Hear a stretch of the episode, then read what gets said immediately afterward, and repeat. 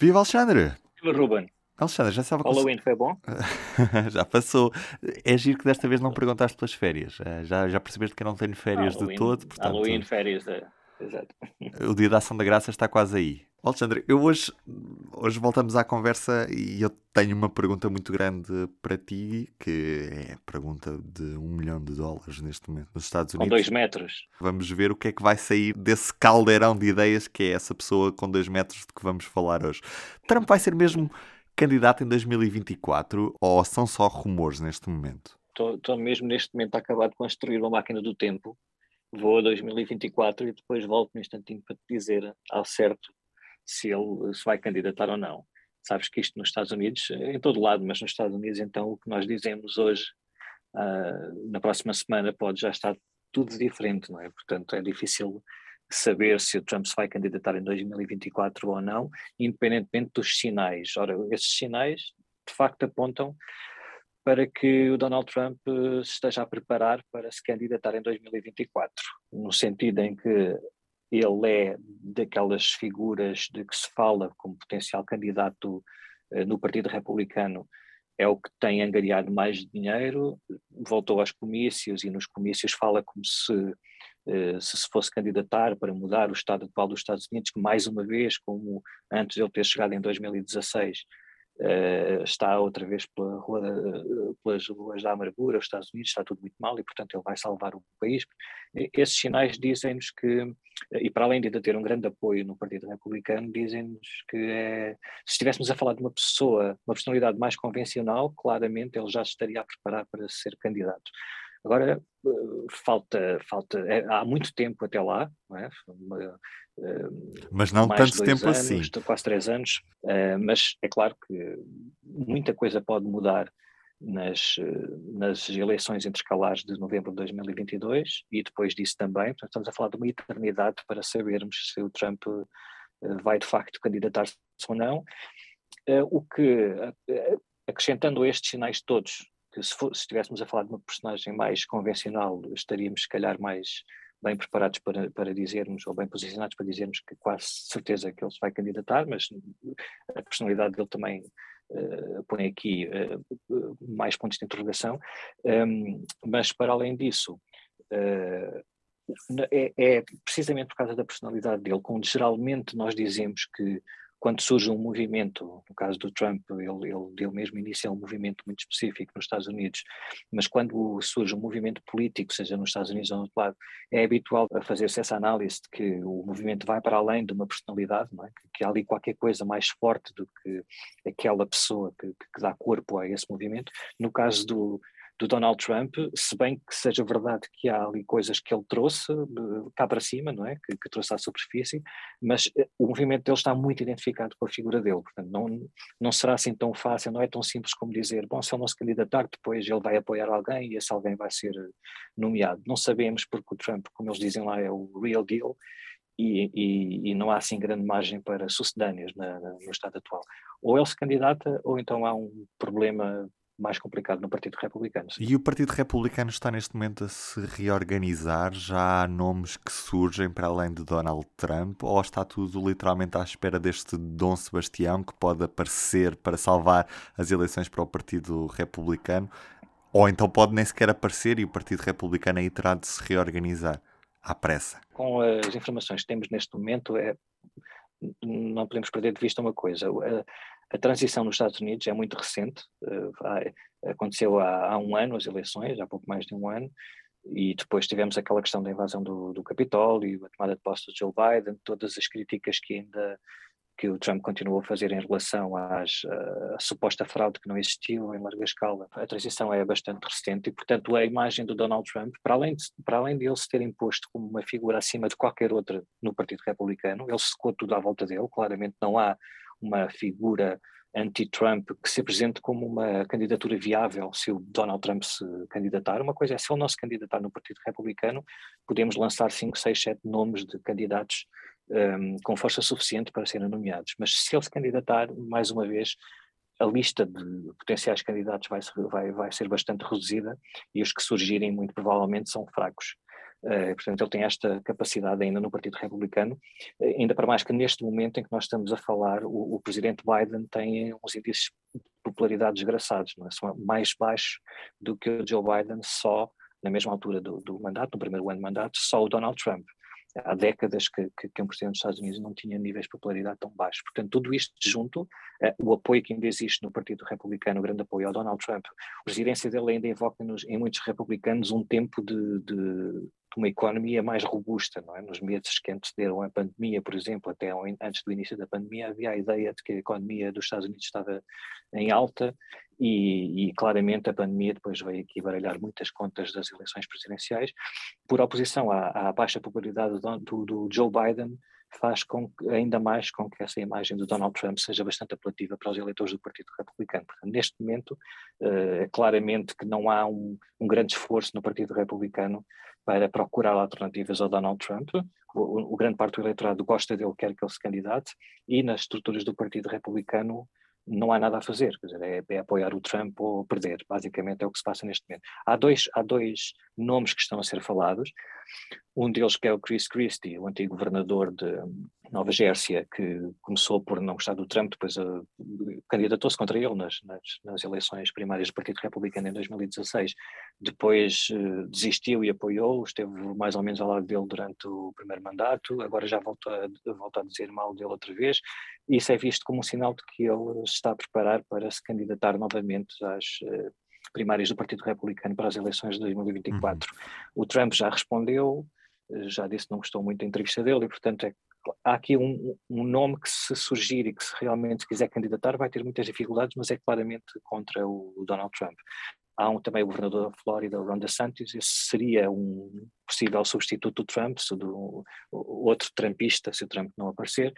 Eh, mas o Trump também já tratou de dizer que ele ganharia o DeSantis em qualquer eleição e, portanto, o Trump não tem, ao mesmo tempo que não se compromete com a candidatura, ele garante que tudo à volta dele está morto e que não há ninguém que, que tenha condições neste momento para fazer frente à imagem dele. O que é importante na política americana, porque estas coisas têm que começar a ser tratadas com anos de antecedência, senão não, não se reúnem os apoios necessários e não se angariam os fundos necessários para uma campanha daquelas. E o que é que explica a derrota dos uh, democratas na, na Virgínia? É, foi alguma, algum taticismo da parte do Partido Republicano? Envolveu Donald Trump? Não envolveu? O que é que explica esta, esta derrota do, dos democratas? Democratas e a vitória do, do, do Partido Republicano na, na, Virgínia. Sim, foi essas eleições da semana passada que foram basicamente o primeiro teste uh, ao primeiro ano do mandato de Joe Biden. Okay?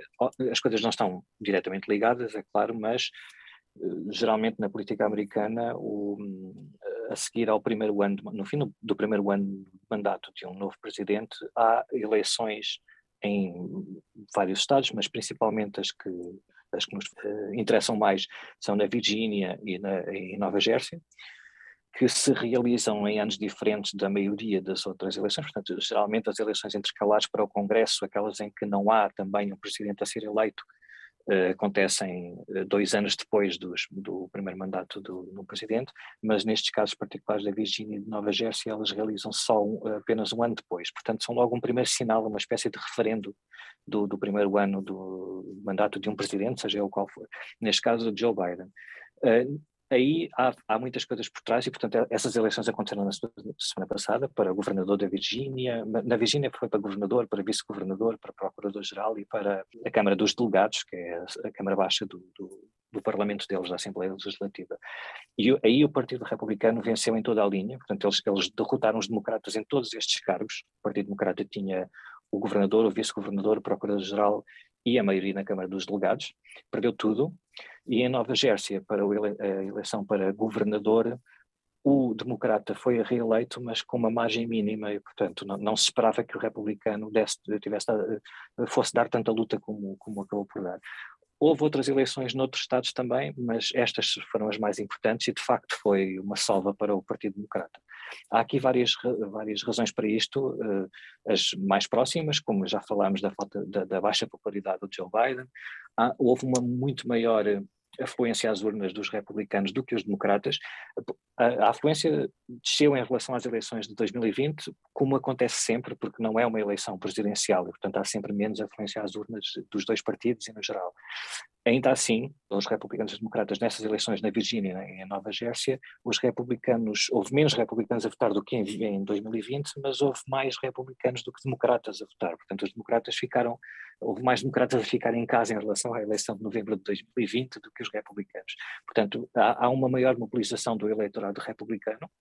Aqui há mil e uma explicações, obviamente que, eh, que, que se incluem o facto do Joe Biden ser o presidente, ter baixa popularidade e geralmente quando nas eleições intercalares o partido, o presidente que está na Casa Branca, o partido dele depois é punido de certa forma eh, nas eleições intercalares, isso é normal nos Estados Unidos, mas aqui pode haver outros sinais também, mais de longo prazo, que, que devem preocupar o Partido Democrata. Devem mesmo preocupar o Partido Democrata se quiserem uh, manter as, as, as, poucas hipóteses que ainda têm de renovar a maioria na Câmara dos eh, Representantes e no Senado nas eleições intercalares de 2022. Portanto, o Biden esta... também tem este tempo curto, porque esta dinâmica de vitórias do Partido Republicano que pode ter sido iniciada na, na Virgínia pode levar a que daqui a pouco mais de um ano, Biden perca a maioria, que não é assim tão confortável, na, no, no Senado e, e na uhum. Câmara dos Representantes. Exato, sim, sim. na Câmara dos Representantes e no Senado.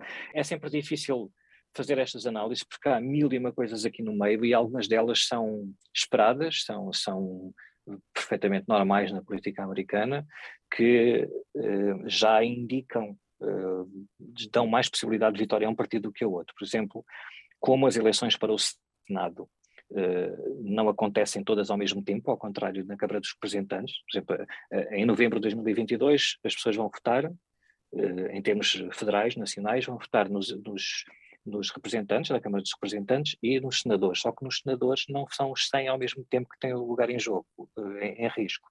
É cerca de 33% uh, do, do, Senado, que vai a eleições dois em dois anos, que é para não estarem todos ao mesmo tempo a serem substituídos. E, e, nós já sabemos antecipadamente em que, em que estados é que se vão realizar essas eleições e calcula-se mais ou menos nesse ano, nesse ciclo eleitoral, é o Partido Republicano ou o Partido Democrata que tem mais probabilidades de recuperar ou de perder uma maioria. Isso são coisas que vão para além destas questões de Trump ou do Biden ou de, das divisões que há nos Estados Unidos. Ora, se, se, o Partido Republicano tiver que defender mais lugares nesse ano, em particular, é claro que vai estar mais exposto a ser derrotado pelos adversários e, portanto, pode haver aí uma indicação de, que, de maior fragilidade. Neste caso, o mapa eleitoral de 2022 já não era muito favorável aos democratas, foi mais favorável em 2018 e também por isso, não só, mas também por isso os democratas tiveram uma grande vitória nas intercalares de 2018. Agora em 2022, não só o mapa é mais favorável aos republicanos, como as, indica, é, o mais provável é que o Partido Republicano vai recuperar a maioria na Câmara dos Representantes. Estas eleições da Virgínia só vieram reforçar essa maior probabilidade. Portanto, é, neste momento, o que se pode dizer é que se tivesse que apostar hoje, claramente o Partido Republicano é o grande favorito para recuperar a maioria na Câmara dos Representantes em 2022 e só se está a discutir qual é que será a dimensão dessa, dessa vitória dos republicanos. Se será histórica, será uma coisa mais atangente, mas é quase certo que eles vão recuperar a maioria na Câmara dos Representantes.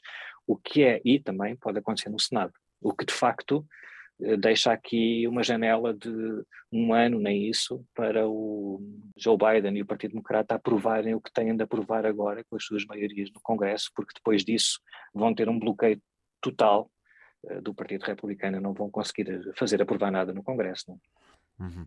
Alexandre, uma coisa que nós falamos, aliás, já falámos aqui no, no podcast e costumamos falar na altura das eleições, é o gerrymandering. O, o que é que isto quer dizer e, e de que forma é que, que está por trás desta palavra tem influência naquilo que é o resultado das eleições nos Estados Unidos? Tem tudo, influência, tem influência o gerrymandering, que é a palavra que descreve a redefinição dos, do, do, da geografia dos distritos eleitorais nos Estados Unidos. Cada estado tem um X número de distritos eleitorais, em cada, em cada distrito é eleito um representante para a Câmara dos Representantes, Depende da dimensão dos estados. Na Califórnia tem eh, dezenas de representantes, o Vermont só tem um, depende da população de cada estado. Um, ora, estes, estes distritos eleitorais, a, a, geografia deles, tem de ser uh, redefinida de 10 em 10 anos, na sequência dos censos, porque durante essa década há muitas oscilações na, na, na população, estados que, que, ganham muitos habitantes, que, que, perdem população, e portanto esses distritos têm de ser redefinidos para que cada um deles tenha sensivelmente o mesmo número de habitantes dentro desse Estado. Ora, isto é uma coisa perfeitamente, não, não é só legal, é, é ser assim, porque nos Estados Unidos exige-se que esses distritos tenham sensivelmente a mesma dimensão em termos populacionais. O problema aqui é que, como em 39 dos 50 Estados, essa redefinição é única e exclusivamente da responsabilidade do partido que está em maioria nesse Estado, portanto, no, no, no, imaginemos o Partido Republicano está em maioria uh, na, na, Carolina do Norte e é o, o, a maioria do Partido Republicano na Câmara dos Representantes deles, juntamente com o governador, que depois pode, dependendo dos estados, cada estado tem a sua maneira de fazer isto, mas basicamente é aquela maioria que escolhe. Ora, quando for a redefinir um círculo eleitoral, que é legítimo fazer, o, gerrymandering, essa palavra, eh, surge para definir uma redefinição eh, feita pelo próprio partido para beneficiar os candidatos do seu partido. Isto acontece muito nos Estados Unidos, porque é preciso fazer estas atualizações de 10 em 10 anos e, e que, quando são feitas, eh, duram para a década seguinte, é? só podem ser revertidas uh, 10 anos depois, o que pode dar logo uma vantagem determinante para um partido, uh, para um dos partidos à partida, e o Partido Republicano é o que faz mais isto, há mais exemplos da parte do Partido Republicano. Por isso, eh, isto, juntando ao facto do sistema eleitoral nos Estados Unidos não ser como o nosso, da, da questão de, do winner takes all, e se, se o, o, que fica em segundo lugar tem quase tantos votos, mas não tem absolutamente poder nenhum, porque quem ganha é que leva tudo, faz com que analisar as possibilidades de vitória de um ou de outro candidato, mesmo nas, mesmo nas presidenciais, eh, não, não é só, é muito pouco dizer se há um sentimento, se as pessoas gostam ou não gostam do Trump, ou gostam ou não gostam do Biden. Todas estas artimanhas e todas estas as, as questões legais do sistema eleitoral e depois as artimanhas do gerrymandering e outras coisas do género vão fazer com que os partidos tenham de apostar em certos distritos e noutros não vale a pena porque já estão configurados de uma maneira em que o seu eleitorado foi tirado de lá. Portanto, vamos dar uma, um caso muito, muito prático. Um, um distrito eleitoral, por exemplo, da Carolina do Norte, em que a Carolina do Norte foi um dos, um dos uh, estados norte-americanos que ganhou um representante na Câmara dos Representantes. Tinha 13 distritos, passou para 14 porque teve mais de um milhão, um aumento de um milhão de população na última década. Ora, foram os republicanos que, é neste momento, é isso que está a acontecer nesta fase, porque os dados dos censos foram revelados em agosto. o Partido Republicano aprovou na semana passada o novo mapa dos distritos eleitorais, desses novos 14 distritos eleitorais, com, as, com os ajustamentos que teve de fazer por causa da, da população. Ora, o que acontece é que o Partido Republicano decidiu sozinho, sem oposição, porque é a lei do Estado deles, desenhar aqueles distritos de uma maneira que o, a esmagadora maioria do eleitorado do Partido Democrata, que é sensivelmente 50%, estamos a falar de um, de um, de um Estado em que em 2020, há pouco mais de um ano, o Donald Trump teve mais ou menos 50% dos votos e o Joe Biden outros 50%. O, Trump ganhou por um ponto percentual de diferença. Portanto, o, eleitorado a nível do Estado é 50-50, democratas republicanos. Com esta definição feita exclusivamente pelo Partido Republicano, eles desenharam aquilo de maneira a que quase estes 50%, não é quase, uma grande fatia destes 50% dos democratas ficam concentrados em três distritos só. Portanto, aqueles três distritos desenhados pelos republicanos têm quase todos os democratas lá dentro.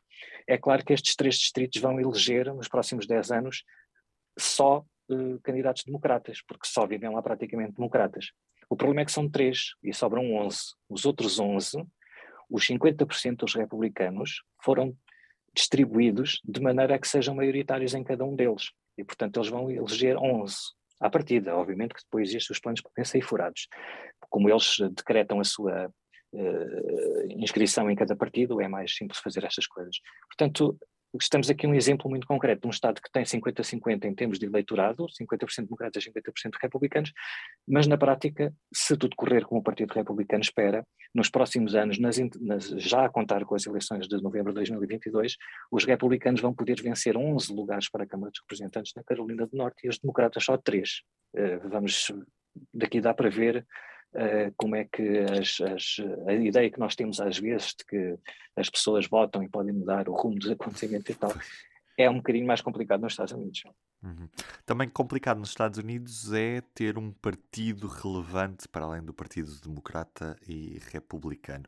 Porquê que é assim tão difícil haver novos partidos relevantes a nível nacional?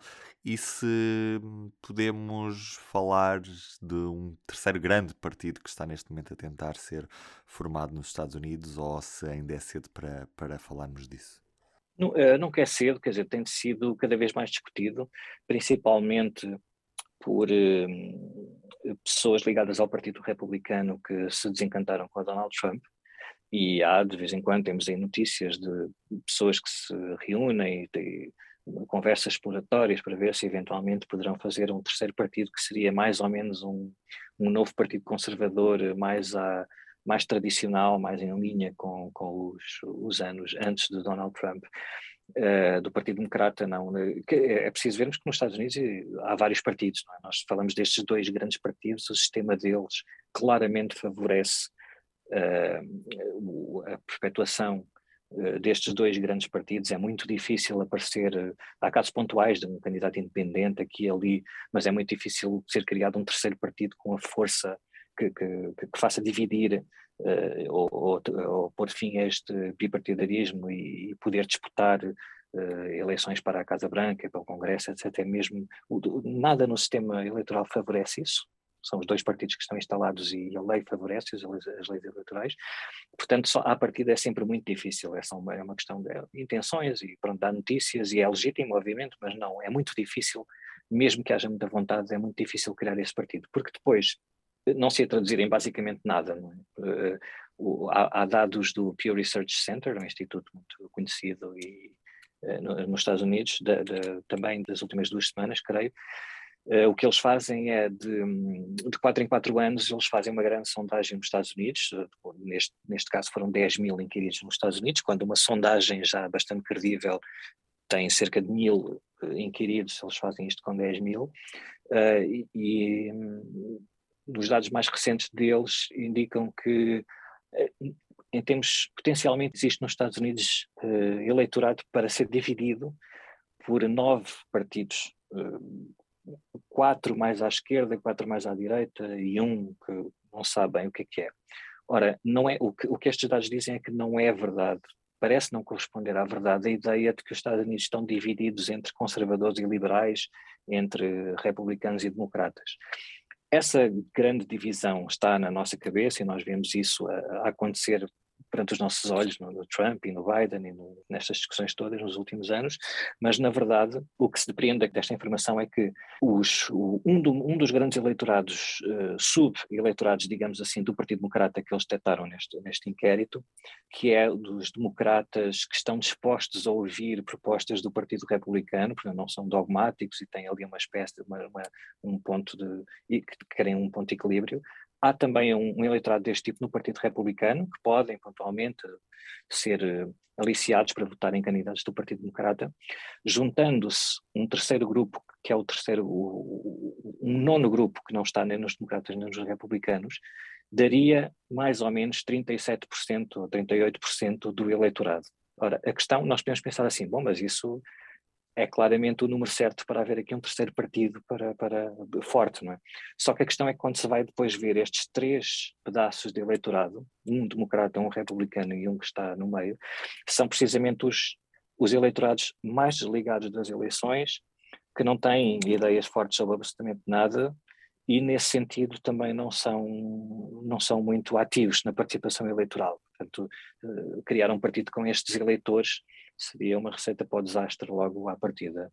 Eh, os outros pedaços de eleitorados são bastante confusos também. Tá? Mesmo no lado do Partido Republicano há dois uh, subeleitorados mais extremistas que também não se entendem um com o outro, não é? Porque um são populistas que são contra a globalização, por exemplo. O, o outro são de extrema-direita, que são malucos pela bandeira dos Estados Unidos e tal, mas não têm nada contra os acordos internacionais, por exemplo, eh, mas há muitas outras, muitos outros choques dentro destes eleitorados, sub-eleitorados de republicanos e democratas, e portanto não é verdade que haja aqui condições no, no, eleitorado para haver um terceiro grande partido de moderados. Isso nos Estados Unidos não quer dizer nada, porque mesmo entre estes moderados, chamemos-lhe o que quisermos, moderados, alienados, direita, esquerda, esquerda e direita, centro, mesmo desse, dentro desse grande bloco há grandes diferenças entre eles que hum, não seria fácil de conciliar num terceiro partido. E é isto, Alexandra. Foi um prazer ter falado contigo Pronto. mais uma vez. Ficamos a Eu aguardar. sei que não, mas uh, Não. fica sempre bem dizer isso. que mentira, que mentira tão grande. Olha, um grande abraço para ti e ficamos a aguardar mais novidades dos Estados Unidos. Um abraço. Um abraço, então. Até à próxima. O público fica no ouvido.